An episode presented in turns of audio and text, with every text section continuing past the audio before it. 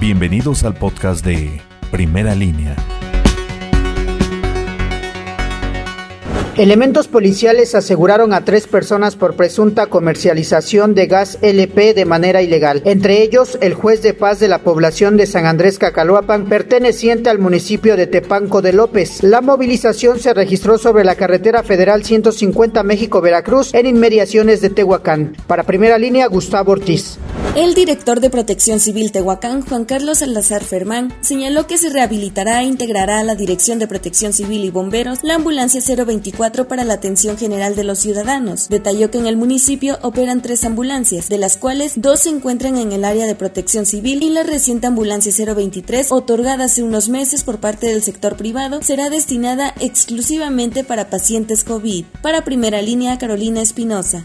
Una mujer de entre 50 y 55 años de edad falleció al instante tras ser atropellada por un automóvil que logró darse la fuga. Los hechos ocurrieron sobre la autopista Puebla-Orizaba a la altura de Palmar de Bravo, ubicado en el kilómetro 158. Fue durante la mañana de este jueves cuando unidades de emergencia fueron solicitadas por automovilistas. Llegando a la zona, técnicos en urgencias médicas de caminos y puentes federales, quienes al tratar de auxiliar a la mujer notaron que carecía de signos vitales. Para primera línea, Vicente Santamaría Amayo.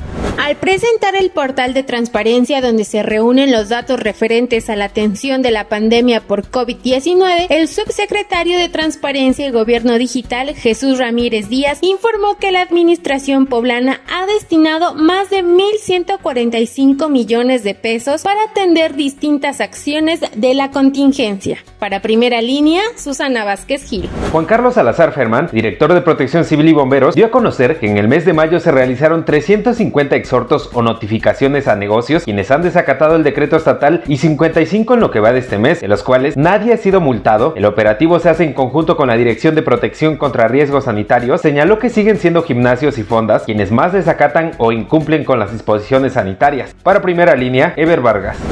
Programa educativo de tecnologías de la información de la Universidad Tecnológica de Tehuacán desarrolló la plataforma web Consumete para dar a conocer los productos que ofrecen los comerciantes de cada uno de los principales mercados de la ciudad de Tehuacán. Esto con la finalidad de conectarlos con la ciudadanía y apoyar el comercio local. Con esta herramienta la universidad busca contribuir a la reactivación económica de Tehuacán en los tiempos de confinamiento por COVID-19.